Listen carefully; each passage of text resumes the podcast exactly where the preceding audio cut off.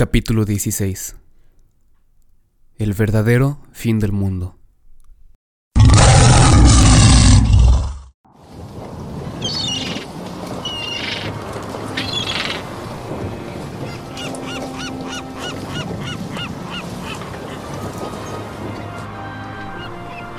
Rippy Chip era el único a bordo, además de Drinian y los dos niños Pevensey, que había visto a los hombres de mar.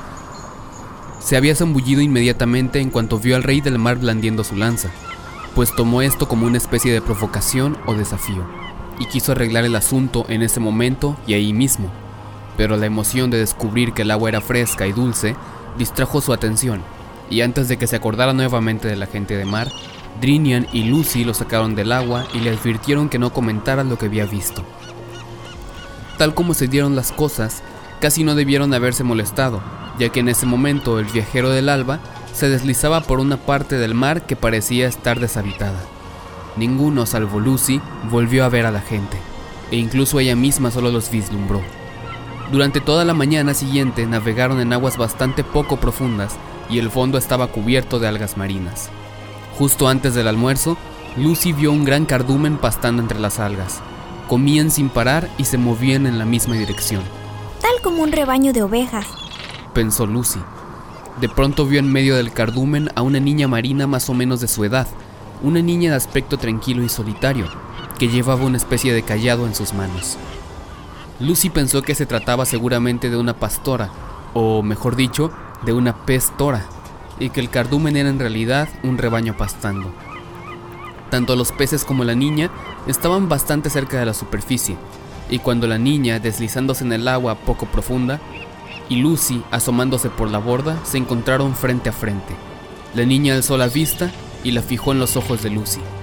Ninguna de las dos pudo hablar, y un instante después la niña de mar desapareció a popa. Pero Lucy nunca olvidaría su cara.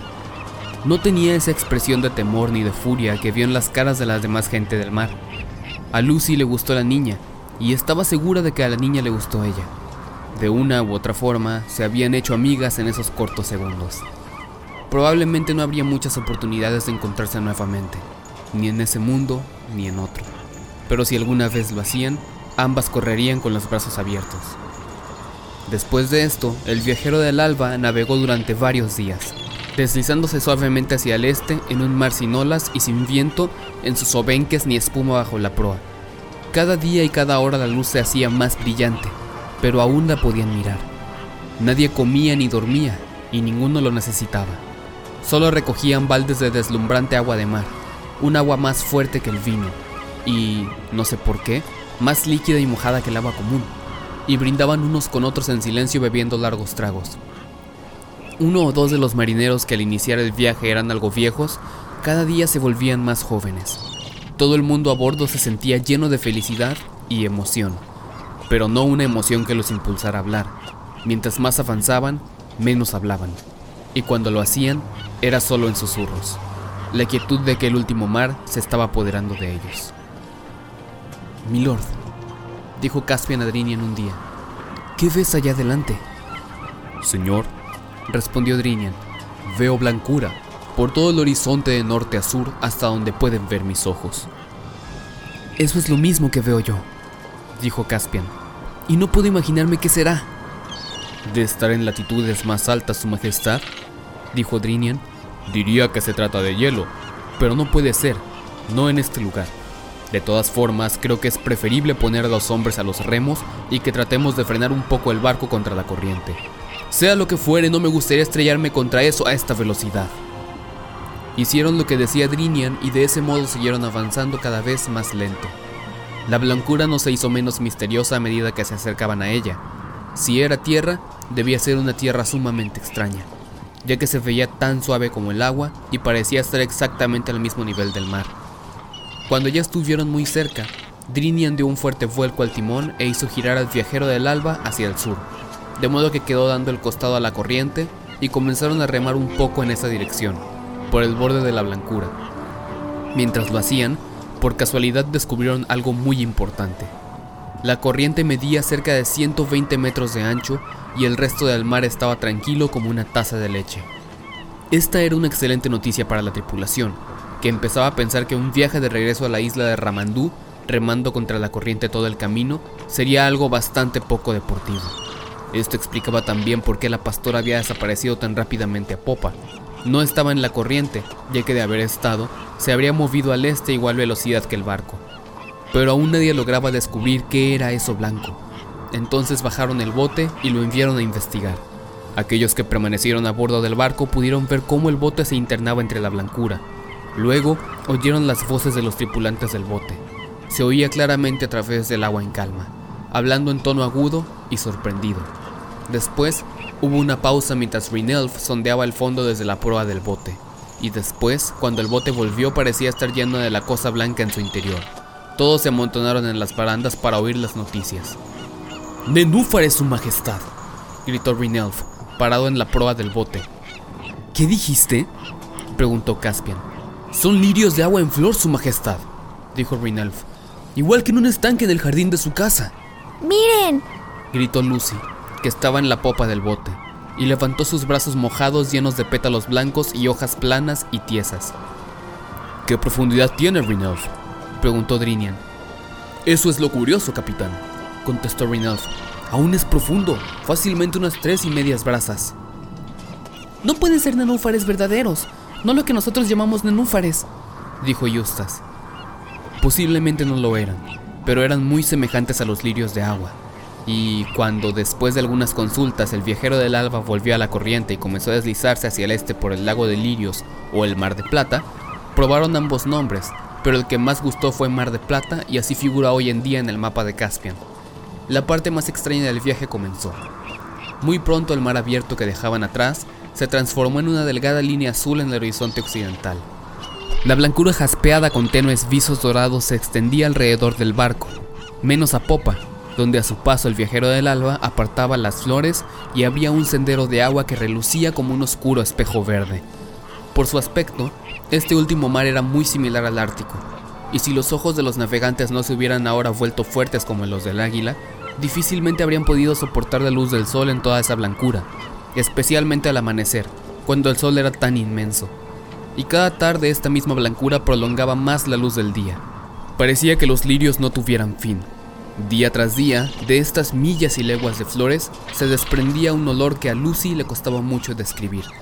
Dulce, sí, pero en ningún caso pesado o abrumador.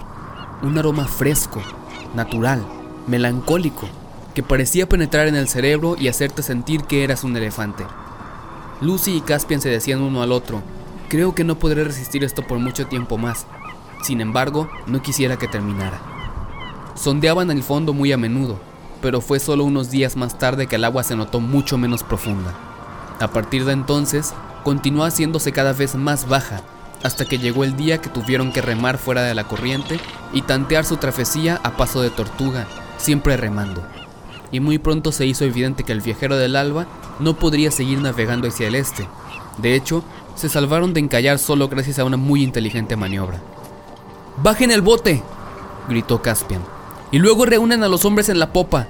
Quiero decirles algo. ¿Qué irá a hacer? susurró Eustace a Edmund. Hay algo muy raro en su mirada. Creo que a lo mejor todos tenemos esa mirada, dijo Edmund. Se reunieron con Caspian en la popa y pronto todos los hombres se apiñaban al pie de la escalera para oír el discurso del rey. Amigos, comenzó Caspian, ya hemos cumplido el objetivo de nuestro viaje. Hemos resuelto el misterio de los siete lores, y como Sir Ripechip juró nunca más volver, cuando regresen a la isla de Ramandú sin duda, encontrarán despiertos a Lord Revilian, a Lord Argos y a Lord Manframorn. A ti, Lord Drinian, encargo este barco y te pido que navegues de vuelta a Narnia lo más rápido que puedas y sobre todo que no desembarquen en la isla de aguas de muerte. Di a mi regente, el enano Trumpkin, que dé a todos mis compañeros de barco la recompensa que les prometí. Se la tienen bien merecida. Y si yo no regreso, es mi voluntad que el regente y el maestro Cornelio, el tejón Cazatrufas y Lord Drinian elijan un rey para Narnia, con el consentimiento... Pero su majestad, interrumpió Drinian, ¿está usted abdicando? Yo iré con Ripichip a ver el fin del mundo, contestó Caspian. Se oyó un murmullo de desaliento entre los marineros. Tomaremos el bote, dijo Caspian.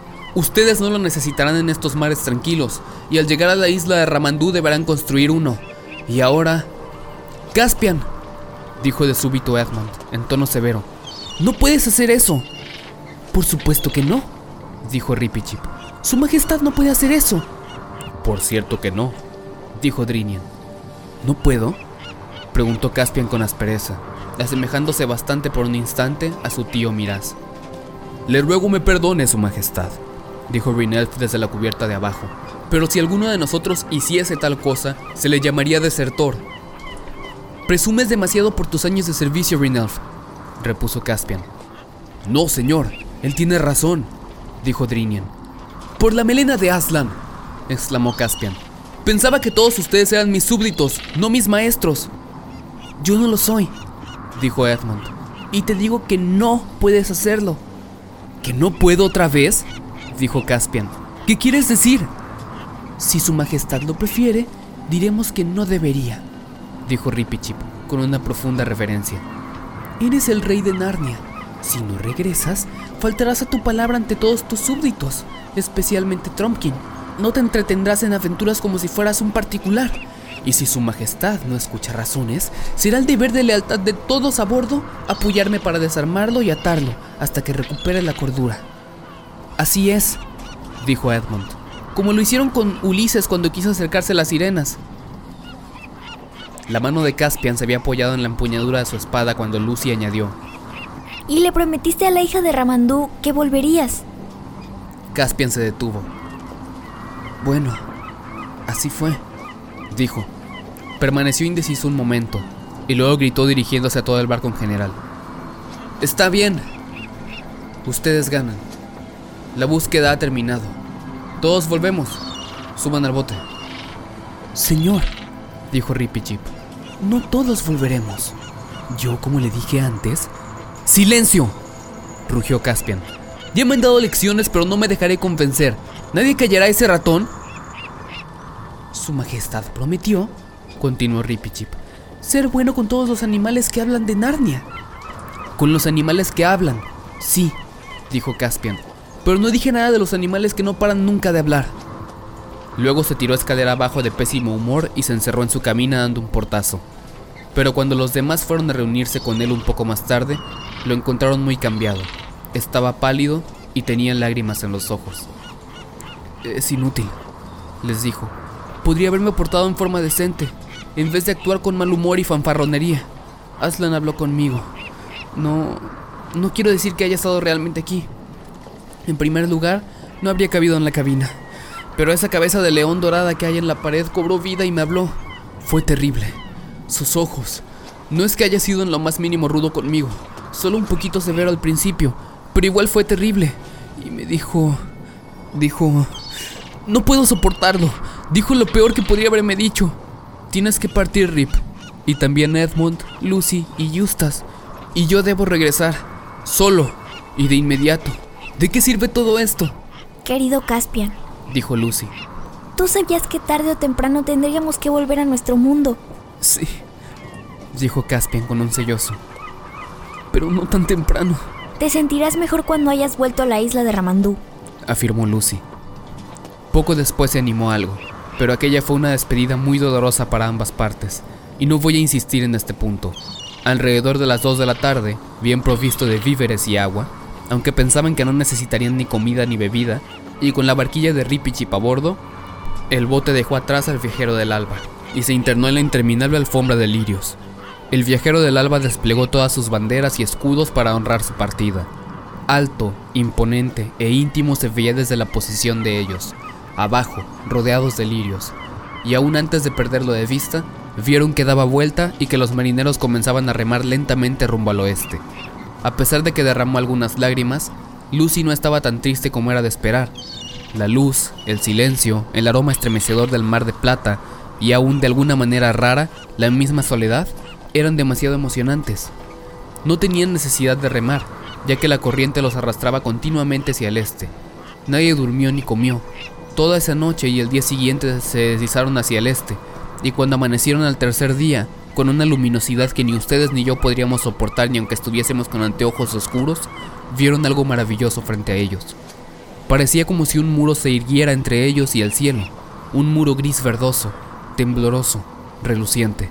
Entonces salió el sol y lo vieron asomar a través del muro, que tomó los maravillosos colores del arco iris. Después se dieron cuenta de que el muro, en realidad, era una grande, una inmensa ola, una ola sin fin, fija en el mismo lugar, como casi siempre ves al filo de una catarata. Parecía medir 100 metros de alto, y la corriente veloz los arrastraba hacia ella. Seguramente pensarás que temieron algún peligro, pero no fue así, y no creo que nadie en su lugar temiera nada, pues en ese instante vieron algo no solo al otro lado de la ola, sino detrás del sol. Ellos ni siquiera podrían haber visto el sol si sus ojos no se hubieran fortalecido con el agua del último mar. Pero ahora podían mirar el sol naciente y verlo claramente y ver cosas más allá de él. Lo que vieron más allá del sol, al este, fue una cadena de montañas. Eran tan altas que no sé si alcanzaba a divisar sus cumbres o lo olvidaron.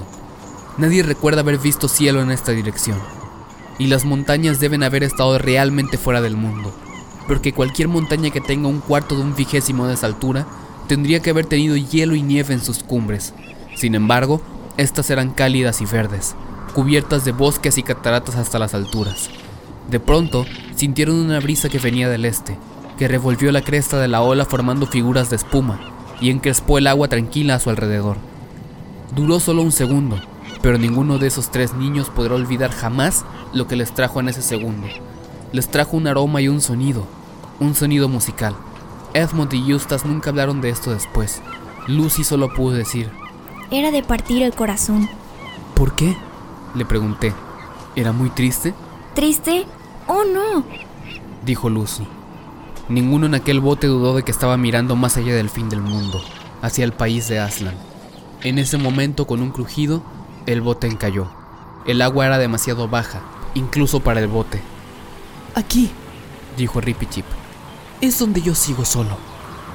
Ni siquiera trataron de detenerlo, ya que todo parecía estar predestinado o haber ocurrido antes. Lo ayudaron a bajar su pequeña barquilla. Él se sacó su espada. No la volveré a necesitar, dijo y la arrojó lejos sobre el mar de lirios y donde cayó quedó parada con la empuñadura por encima de la superficie. Luego dijo adiós a todos, tratando de sentir tristeza por ellos, pero la verdad es que se estremecía de felicidad. Lucy por primera y última vez en su vida hizo lo que siempre había deseado. Lo tomó en sus brazos y lo acarició. Luego Rippy Chip se subió apresuradamente a su barquilla. Tomó su remo y la corriente lo envolvió y se lo llevó. Se veía muy negro en medio de los lirios, pero no crecían lirios sobre la ola. Era una cuesta suave y verde. La barquilla iba cada vez más rápido y finalmente subió por el lado de la ola en una forma maravillosa. Por una fracción de segundo vieron su silueta y la de Rippy Chip en la cumbre. Luego se desvaneció y desde entonces nadie puede afirmar que haya visto verdaderamente Rippy Chip el ratón. Pero yo creo que llegó sano y salvo al país de Aslan y que sigue viviendo allí hasta el día de hoy. A medida que salía el sol, se perdían de vista esas montañas de fuera del mundo. La ola permaneció allí, pero tras ella solo se veía el cielo azul. Los niños abandonaron el bote y empezaron a fadear, no hacia la ola, sino hacia el sur, teniendo el muro de agua a su izquierda. No podían explicar por qué hacían eso. Era su destino. Y aunque habían sentido, y así había sido, que habían crecido mucho a bordo del viajero del alba, ahora sintieron justo lo contrario y se tomaron de la mano mientras avanzaban dificultosamente entre los lirios. Nunca tuvieron cansancio, el agua era tibia y cada vez se hacía menos profunda, hasta que finalmente pisaron arena seca y luego pasto, un inmenso llano de pasto muy fino y corto casi al mismo nivel del mar de plata que se extendía en todas direcciones sin ningún tope. Y por supuesto, como a menudo ocurre en un lugar absolutamente plano y sin árboles, parecía que el cielo bajaba a juntarse con el pasto delante de ellos pero a medida que avanzaban tenían la extrañísima sensación de que aquí realmente por fin el cielo bajaba y se juntaba con la tierra. Un muro azul muy brillante pero sólido y real y lo más parecido a un cristal que hayas visto. Pronto ya no tuvieron ninguna duda, ahora estaba muy cerca. Pero entre ellos y el final del cielo vieron algo tan blanco sobre el pasto verde que aún sus ojos de águila apenas fueron capaces de mirar. Se acercaron y vieron que se trataba de un cordero. Vengan a tomar desayuno, dijo el cordero con su voz dulce y tímida. Entonces los niños vieron una fogata en el pasto que no habían visto antes y un pescado que se estaba asando en ella. Se sentaron y comieron el pescado, con hambre por primera vez en muchos días. Fue la comida más deliciosa que jamás habían probado. Por favor, Cordero, dime si este es el camino para llegar al país de Aslan, pidió Lucy. No para ustedes, dijo el Cordero. Para ustedes, la puerta para llegar al país de Aslan se encuentra en su propio mundo. ¿Qué? exclamó Edmund. ¿Hay un camino hacia la tierra de Aslan desde nuestro mundo también? Hay un camino para llegar a mi país desde todos los mundos, dijo el Cordero. Pero a medida que hablaba su blancura de nieve se encendió en un dorado tostado, y su tamaño también cambió, y fue el propio Aslan quien se alzó ante ellos, desparramando luz de su melena. Oh, Aslan, dijo Lucy. ¿Nos dirás cómo podemos llegar a tu país desde nuestro propio mundo? Siempre se los estaré diciendo, respondió Aslan, pero no les diré cuán largo o corto será el camino, sino solo que el camino va a través de un río. Pero no deben temer, porque yo soy el gran constructor del puente. Y ahora vengan, voy a abrir la puerta en el cielo y los enviaré a su propio mundo. Por favor, Aslan, rogó Lucy. Antes de partir, dime cuándo podremos volver de nuevo a Narnia. Y por favor, te suplico que sea pronto. Mi adorada niña, dijo Aslan con mucho cariño. Tú y tu hermano nunca volverán a Narnia. ¡Aslan! Dijeron Edmond y Lucy al mismo tiempo y con voz desesperada. Niños, les dijo Aslan, ustedes ya son demasiado grandes y ahora deben empezar a acercarse a su propio mundo. No se trata de Narnia, eso tú lo sabes. Soy yo, soy Lucy. Se trata de ti, allá no te veremos. ¿Y cómo podremos vivir sin verte más? Pero sí me van a ver, mi amor, dijo Aslan. Eh, ¿Estás... ¿Estás allá también, señor? Preguntó Edmund. Sí, repuso Aslan, pero allá tengo otro nombre. Ustedes deberán aprender a conocerme por ese nombre. Esa fue la verdadera razón para que ustedes vinieran a Narnia, para que conociéndome un poco aquí, pudieran conocerme mejor allá. ¿Y Justas tampoco volverá? Preguntó Lucy. Hija, sonrió Aslan. ¿En realidad necesitas saberlo? Vengan, ya estoy abriendo la puerta en el cielo. Entonces, en un segundo se rasgó el muro azul, como se desgarra una cortina, y una luz de una blancura sumamente intensa provino del cielo más allá. Luego sintieron la melena de Aslan y un beso del león en sus frentes, y de pronto estaban en el cuarto trasero de la casa de tía Alberta, en Cambridge. Solo quedan dos cosas por decir. Una es que Caspian y sus hombres llegaron sanos y salvos a la isla de Ramandú, los tres lores despertaron de su sueño, y Caspian se casó con la hija de Ramandú, y volvieron finalmente a Narnia.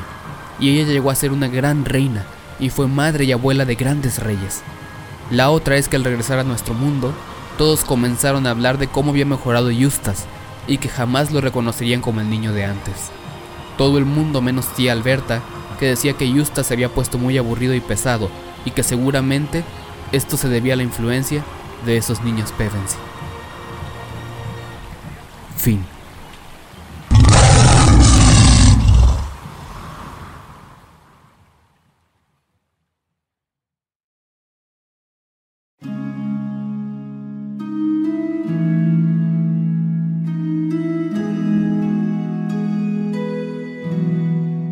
Hola, yo soy Moy. Hola, yo soy Pau. Y pues hacemos este final rápido, como ya lo tenemos de costumbre en este libro, para darles las gracias.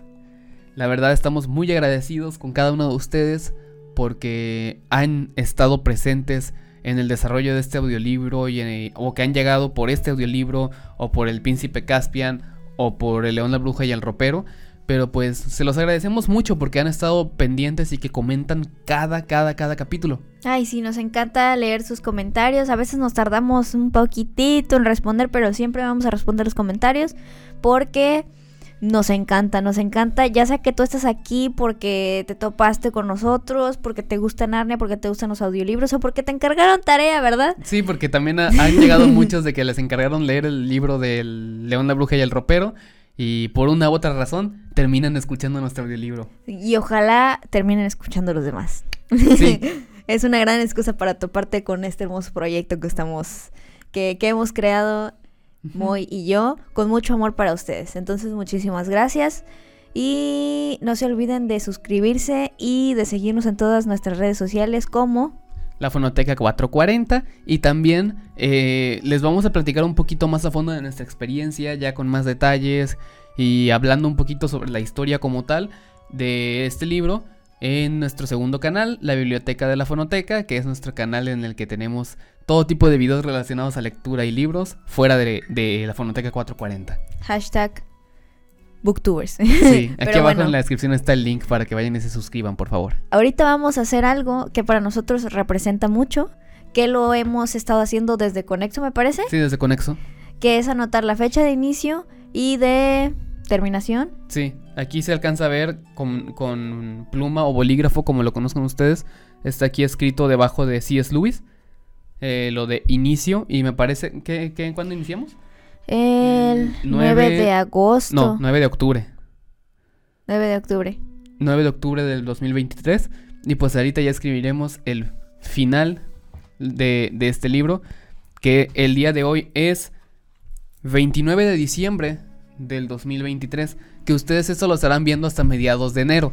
Pero a nosotros nos gusta estar adelantados en cuanto a nuestra a nuestra producción de audiolibros, en lo que Pau termina de escribir la fecha. Con mucho amor. 29 del 12 del 23. Es que él puso lo del inicio, yo voy a ponerlo de final. Sí, sí, sí. Eh, es 29, 29 del 12 del 23. Justo antes de terminar el año, justo a tiempo.